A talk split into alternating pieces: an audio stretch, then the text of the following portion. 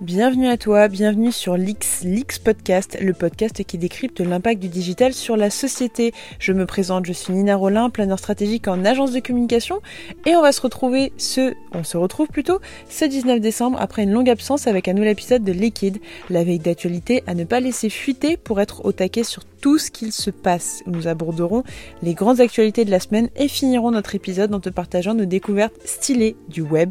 Mais avant, jingle sont connectés virtuellement. Wipe it down. Wipe das Auto. Dans nos couches, pas d'autre monde que les nôtres. Les actualités de la semaine. Donc cette première partie du podcast vise en fait à te partager les actualités de la semaine, à faire la tournée des tendances qui ont marqué un petit peu cette semaine à travers des tops et des moins tops, des downs. En top, nous commençons avec Emmanuel Macron qui est testé positif au Covid. Ce n'est pas une très bonne nouvelle. Quitté l'Elysée jeudi soir pour s'isoler dans la résidence officielle des présidents de la République, située dans les Yvelines à la Lanterne. Ce qui est intéressant, c'est qu'il nous annonce ça sur euh, Twitter également sur Instagram. Je vais te mettre l'extrait à la fin de cette news. Et d'ailleurs, le président américain Donald Trump l'a appelé pour lui souhaiter un prompt rétablissement, un retour aux affaires assez rapide pour en finir sur un joyeux Noël à lui, sa famille ainsi qu'à tous les Français. Je vous partage l'annonce qui est intéressante. Écoutez-la tout de suite. Bonjour, nous sommes vendredi et je voulais m'adresser à vous parce que comme vous le savez, depuis hier matin j'ai été testé positif euh, à la Covid-19. Je me suis euh, enregistré sur euh, Tous Anti-Covid, enfin j'ai enregistré le, code de ce test pour que l'application puisse le signaler à tous mes cas contacts qu'elle aurait identifiés et l'Elysée a appelé tous les, cas contacts que nous connaissons et que j'avais fréquentés durant les 48 heures précédentes. Je voulais vous remercier tous les messages de soutien, de sympathie, de solidarité que vous m'avez envoyés. Je voulais vous rassurer. Euh, je vais bien, j'ai les mêmes symptômes qu'hier, c'est-à-dire de la fatigue, des maux de tête euh, tout sèches, comme euh, des centaines de milliers d'entre vous qui ont eu à vivre ce virus ou qui le, vivent aujourd'hui, en ce moment de fête. Donc vraiment, j'en appelle à chacune et chacun d'entre vous. Je compte sur vous. Faisons le maximum. Personne n'est à l'abri de ce virus, personne. Et donc nous allons tous ensemble résister. Le vaccin va arriver, nous allons continuer de nous organiser. Je reviendrai vers vous très vite. Bon courage. Deuxième actualité plus positive, c'est les animaux qui sont enfin en paix. En effet, le député Loïc Dombreval, député dans la seconde circonscription des Alpes-Maritimes du mouvement En Marche et président du groupe d'études parlementaires conditions animales, vient de communiquer une espérons, future bonne nouvelle. En effet, après plus de trois ans de travail acharné, il vient de proposer une loi pour lutter contre la maltraitance animale qui sera discutée fin janvier à l'Assemblée nationale. Dans sa proposition, on peut lire plusieurs points, notamment sur la protection des animaux sauvages détenus en captivité à des fins de divertissement, comme les cétacés, cétacés sont les dauphins et les orques. Il est noté, il est interdit de détenir en captivité des spécimens de cétacés, sauf au sein d'établissements ayant pour finalité de prodiguer des soins aux animaux de la faune sauvage trouvés blessés ou afflués dans la nature, toute reproduction des cétacés détenus en captivité. La proposition parle également d'ours et de loups. Ils sont il est apparemment désormais interdit de détenir des ours et des loups en vue de les présenter au public à l'occasion des spectacles euh, itinérants, et les élevages de visons d'Amérique destinés à la production de fourrures sont interdits dans un délai de 5 ans à côté de la publication de la loi si elle est adoptée. Ce qui est intéressant, et j'espère que ça passera, c'est vraiment hum, l'avancée dans la lutte contre la maltraitance animale. Troisième sujet qui est Big Brother is watching you. En effet, Clariotech, éditeur de logiciels américain de la filiale Chromtech, vient de publier un classement des plus grandes entreprises et marques du monde qui nous connaissent le mieux à partir de leur collecte de données personnel. Ce qui est intéressant, et je peux peut-être vous faire flipper, c'est qu'en top, on a Facebook, Instagram, euh, on ne s'y cache pas, avec 70% de données personnelles collectées, Instagram est à 60%, Tinder en troisième position avec près de 55%, Grinder également, donc les applications de rencontres sont vraiment au taquet, Uber qui connaît absolument tout sur vos trajets, sur vos consommations euh, et surtout vos livraisons de repas. On a également Tesco, Spotify, donc euh, pour ceux qui sont contre Deezer, et MyFitnessPal. On a également, donc ça c'est vraiment le, top 10, on a également d'autres marques comme Lidl Netflix, Nike, Asos, Airbnb, American Airlines, Ikea, Amazon, PayPal, eBay, Deliveroo ou Twitter. Vraiment, on a également Just Eat, TikTok, McDonald's et WhatsApp. TikTok c'est vraiment intéressant. Il y en a aussi Pornhub à 5%. C'est intéressant parce qu'avec toutes ces marques-là, il est possible de tout connaître de toi. Et apparemment, ces marques-là pourraient même plus te connaître que ton propre frère, ta propre sœur, ta propre mère ou ton propre père. Ce qui est intéressant, mais ce qui fait complètement peur. On est vraiment dans le Big Brother. Quatrième news plutôt intéressante, c'est la collaboration entre Deezer et Julien Beats. En effet, invité tour à tour chez Skyrock et touche par mon poste, le jeune youtubeur mineur, qui conserve sa tête fermement accrochée à ses épaules, est devenu un sacré phénomène médiatique. Il a été connu sur YouTube pour son franc-parler, son aspect euh, très authentique et il fait une critique en fait des CD et des derniers singles de rap. La semaine passée, il avait même le droit de discuter en privé avec Booba lui-même. Le phénomène du coup Julien Beats continue sa petite ascension dans le monde du rap avec cette fois-ci un partenariat avec la plateforme musicale Deezer.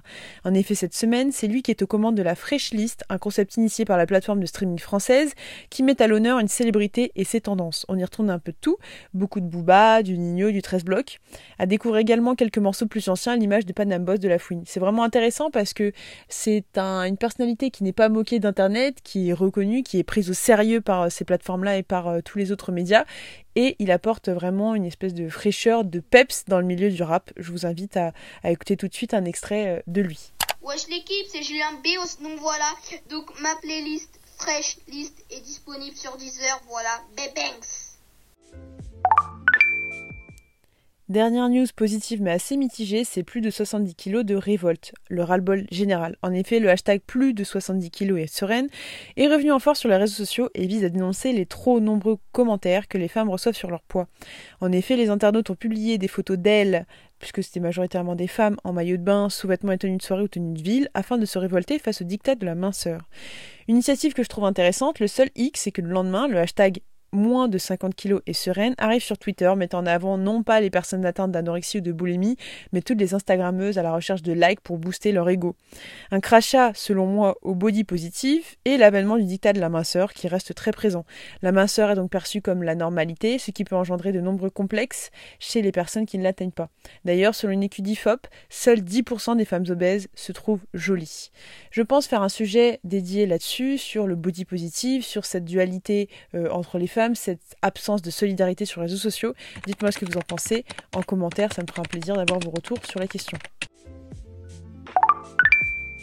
Concernant les downs, quatre sujets. Le premier qui est le guide du burn-out par l'ACC. En effet, la commission RSE de l'ACC publie un guide pratique afin d'aider les dirigeants d'agences qui souhaitent lutter contre le burn-out et accompagner les salariés en difficulté.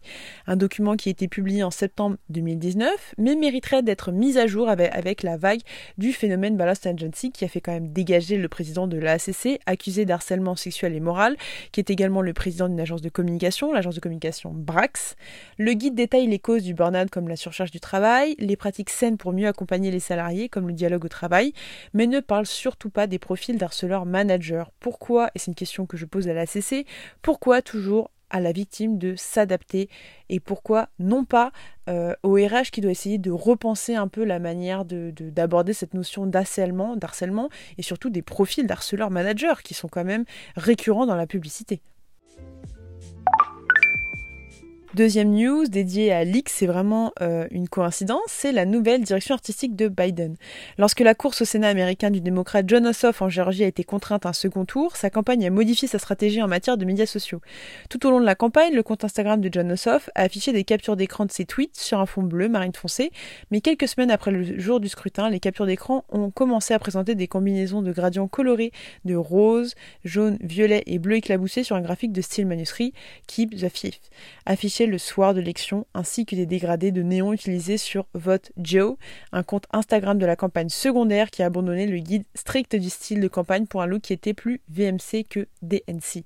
Ce qui est intéressant, c'est que du coup, ça adopte à peu près une DA similaire, notamment sur les fonds de leaks, sachant que nous, on est vraiment sur la notion de Wikileaks, de, des choses qui font fuiter, des choses qui dérangent, alors que Joe Biden, nous ne pensons pas que ça sera plutôt ça qu'il veut mettre en avant dans sa campagne. Troisième news, c'est la fondation Jean Jaurès qui pense à la campagne Covid. En effet, j'ai vu ça sur un post LinkedIn, c'est qu'Antoine Bristiel livre six pistes pour réduire la défiance vaccinale et mener une campagne efficace pour convaincre le plus grand nombre de la nécessité de la vaccination contre le Covid-19.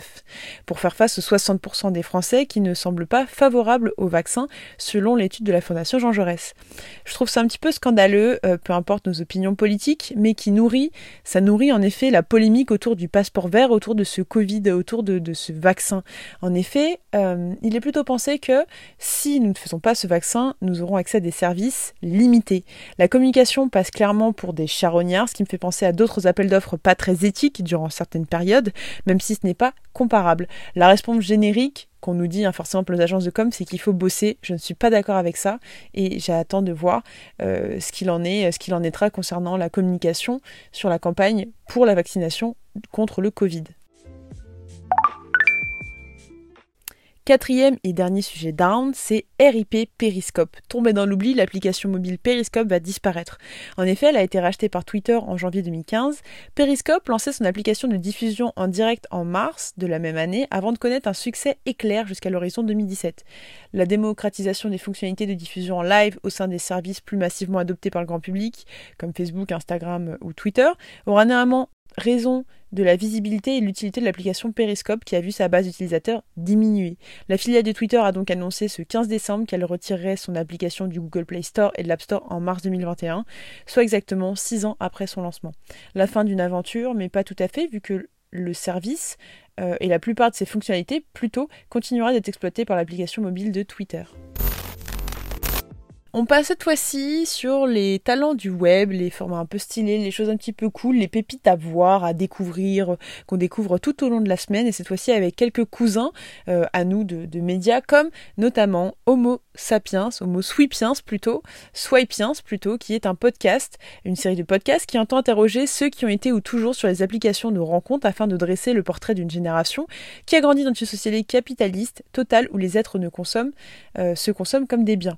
J'ai pour ma part découvert le podcast en écoutant l'épisode 12 qui déconstruit le genre, la masculinité, la virilité, qui repose en effet question sur euh, l'homme, qu'est-ce qu'un homme, au travers une interview en mettant en avant Milan, le créateur du podcast Fallo de Centre, un épisode qui fait très enquête de terrain de Bourdieu que je vous invite à écouter. Autre pépite, c'est le succès de la marque discount Aldi résumé par Arte. En effet, un fer à repasser vapeur à moins de 12 euros, des rideaux de voilage à moins de 3 euros, des bottines de pluie pour femmes au prix de moins de au prix de 6,59, c'est possible.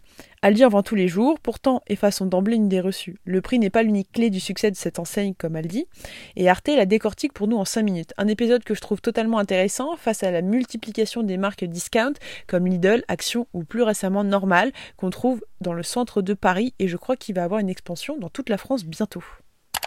Ces rayons tristes, éclairés de néons blafards, ces produits de marques inconnues, vendus à même leur palette, posés sur le carrelage d'un jaune douteux. Ces caissières rêches tapotant sur leur caisse à la vitesse d'un automate. Ces publicités vantant une vie bon marché. Ces clients scrutant les prix au pfennig près avant de remplir qui son cabas, qui le coffre de sa Mercedes, de yaourts, de café, de saucisses et de bien d'autres denrées à prix cassé. Les Français auront probablement un peu de mal à saisir cet attachement à une chaîne de supermarchés aussi austère. Les Allemands peut-être un peu moins. Pour eux, Aldi est plus qu'un vulgaire magasin alimentaire. C'est un fleuron économique et un symbole national. Dernier sujet, un petit peu plus philosophique avec cette question. Prenez votre feuille, vous avez 4 heures. Les médias doivent-ils ne rapporter que des faits ou les interpréter? Par Hugo Décrypte. Un sujet un petit peu plus philosophique, mais tout aussi important à notre époque. C'est un petit peu aux lèvres de tous les médias. Faut-il fournir une information de manière subjective ou plutôt objective? La question posée est donc de comprendre la cohabitation entre objectivité et interprétation qui semble omniprésente et propre à l'humain, selon la pensée freudienne et nietzschéenne. Néanmoins, à interpréter le réel comme une parole ne s'interdit donc pas de l'observer comme un ensemble de faits qu'il s'agit moins d'interpréter que d'identifier et d'expliquer, c'est ce que le youtubeur Hugo Travers, à travers sa chaîne Hugo Décrypte, tente d'aborder. Je vous mets un extrait tout de suite. Pour info, si le sujet vous intéresse, je, pourrais vous faire un sujet là-dessus, sur la notion de, subjectivité, notamment dans les médias, où c'est totalement important, d'objectivité également. Voici l'extrait. Beaucoup de médias aujourd'hui sont accusés de manquer de neutralité ou alors d'objectivité. Mais alors dans quelle mesure est-ce que la neutralité ou l'objectivité sont importants pour un média? Et surtout est-ce qu'un média peut réellement être neutre? C'est déjà la fin de l'épisode de Liquide, la veille d'actualité à ne pas laisser fuiter sur l'X Podcast. J'espère que l'épisode t'a plu, t'a plu. On a essayé de le retravailler un petit peu, d'ajouter un petit peu plus de, de, subjectivité justement à ces news. Et je t'invite à nous partager tes retours en commentaire ou en MP. N'hésite pas également à partager cet épisode à ceux et celles qui seraient intéressés par les dernières news stylées. Et je te dis à très vite pour un prochain épisode.